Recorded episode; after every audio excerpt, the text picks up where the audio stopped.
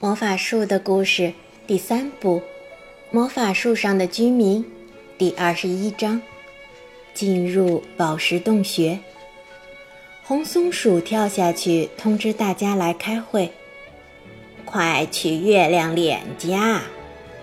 他对每个人说：“有一个关于魔法树的重要的会议，至关重要。”大家立刻启程，赶往位于树顶的月亮脸的家。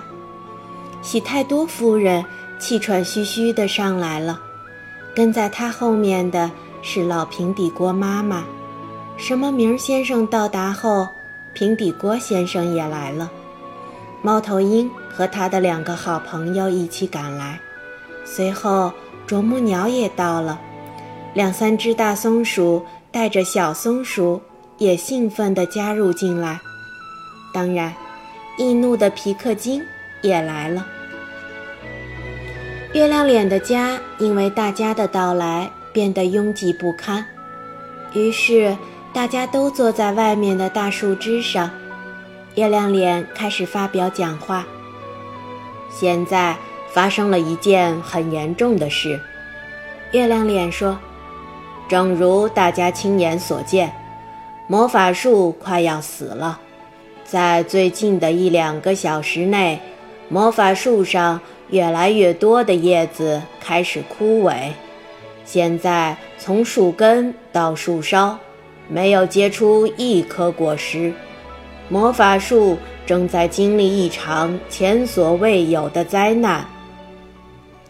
这都是真的，喜太多夫人说。我一直用从魔法树上摘下来的果实做馅饼，但现在树上什么果实都没有，就连葡萄干都找不到。我们已经发现有人进入了树根深处的宝石洞穴。月亮脸严肃地说：“哦，天哪！”大家都惊恐地叫出声来。沃夫斯已经下去看到了一切。月亮脸接着说道：“小兔子听到自己的名字被提到，高兴得有点得意忘形，差点从树枝上掉下去。可是，宝石洞穴已经关闭好多年了。”喜太多夫人惊讶地说。是的，因为树根已经长到那里。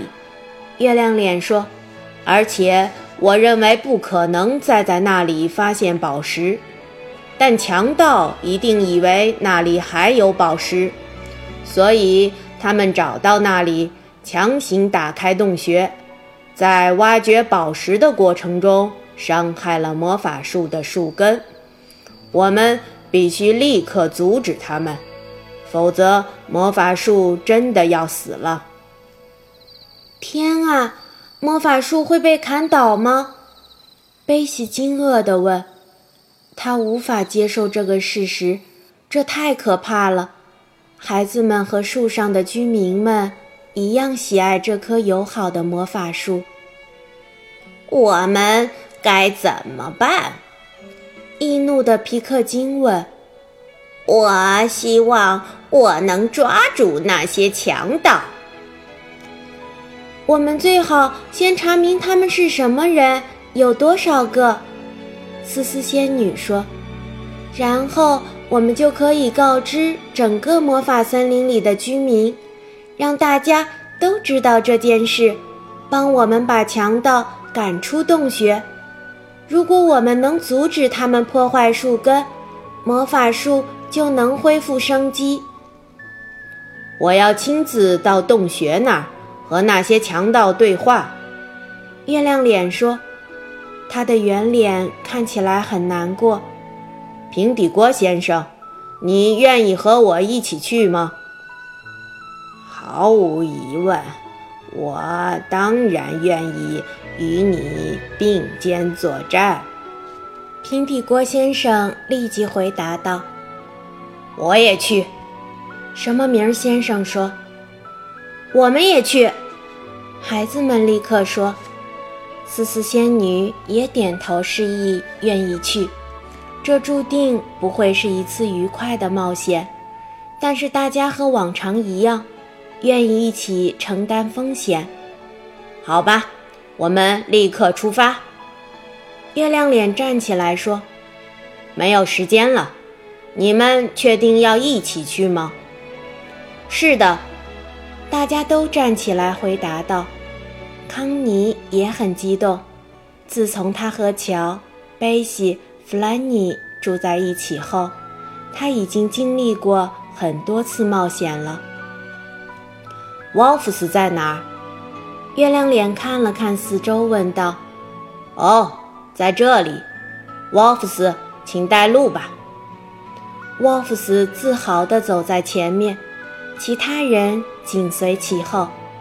等大家来到地面上时，沃夫斯已经跑到一个大大的兔子洞前。从这里下去，他说：“孩子们和树上的四个居民一起向下，向下，向漆黑的深处走去。兔子洞这么大，真是件好事情。在魔法森林里。”兔子们通常把洞挖得很大，因为遇到下雨天，一些小妖精、小矮人、小地精和小精灵们都喜欢使用这个地下通道。我以前从没来过兔子洞，康妮说：“从没，这简直跟做梦一样。我不想醒来后发现这些都不是真实的。”我喜欢这样的冒险。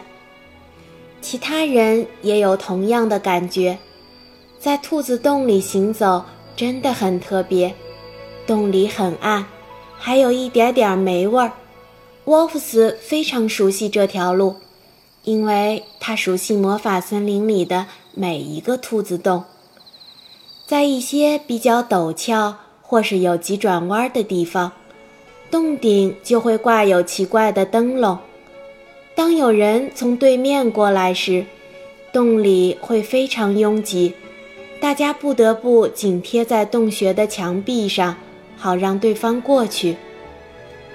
很多人赶来和他们会合，兔子们、精灵们和小矮人们等上百人急匆匆赶来。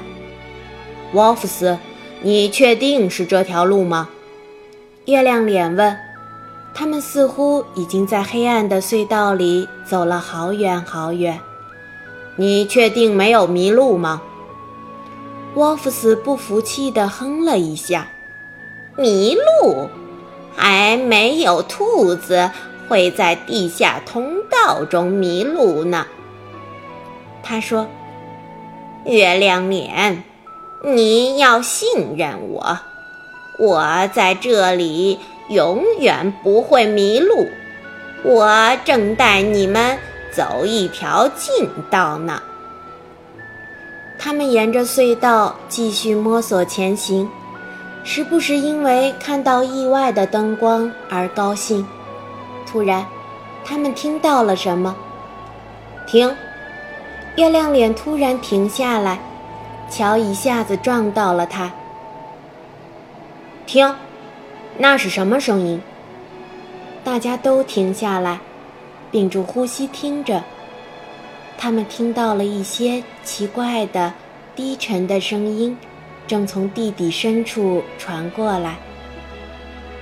梆梆梆，梆梆梆。这就是我告诉你们的那些人发出的声响。沃夫斯郑重地说：“我们就要到达宝石洞穴了。”康妮觉得这里有点古怪，他紧紧地抓住了什么名先生的手。梆梆梆！兔子说的没错，月亮脸说，他的声音回荡在隧道里。你们听不见斧头的砍伐声吗？继续前行，安全吗？思思仙女担忧地说：“他们也许会把我们抓起来，或者伤害我们。”我和乔先进去。月亮脸说：“你和其他人留在原地，躲在阴影里。我想那些强盗不会抓我们，他们应该知道，他们如果抓了我们，来自魔法森林的大部队是不会放过他们的。”他们继续前行，尽可能的轻手轻脚，不发出一丝声响。即使是平底锅先生，都没有让他的平底锅和水壶发出一丁点儿碰撞的声音。梆梆，梆梆，梆梆，声音越来越近。梆梆，梆梆，梆梆，他们都在很卖力的干活。乔小声说：“他们正在用斧子。”捣毁这个洞穴，想看看这里是不是藏着珍贵的宝石。难怪魔法树快要死了，原来他们在不停地砍树根。快看，那是魔法树的树根！思思仙女说着，用手指向一根看起来像粗绳子似的东西，树根伸进了隧道中，正好穿过他们的必经之路。它从顶部蜿蜒而下，在旧灯笼的光线下，神奇的闪闪发亮。对，那就是根。月亮脸说着，爬了过去。大家小心点儿。于是大家都小心翼翼，不想让魔法树再受到任何伤害，因为魔法树已经被那些强盗们伤害的够多了。看，这里就是洞穴了。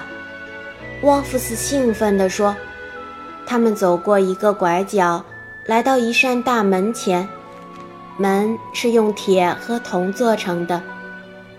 你们不能从这儿进去，门锁着呢。”沃夫斯说：“那你是怎么进入洞穴的？”月亮脸问道。哦，对了，我想起来了，你挖了一个洞，在哪儿呢？沃夫斯用他的爪子指了指。糟了，从洞口探出来一个尖尖的、闪闪发亮的东西，那是什么？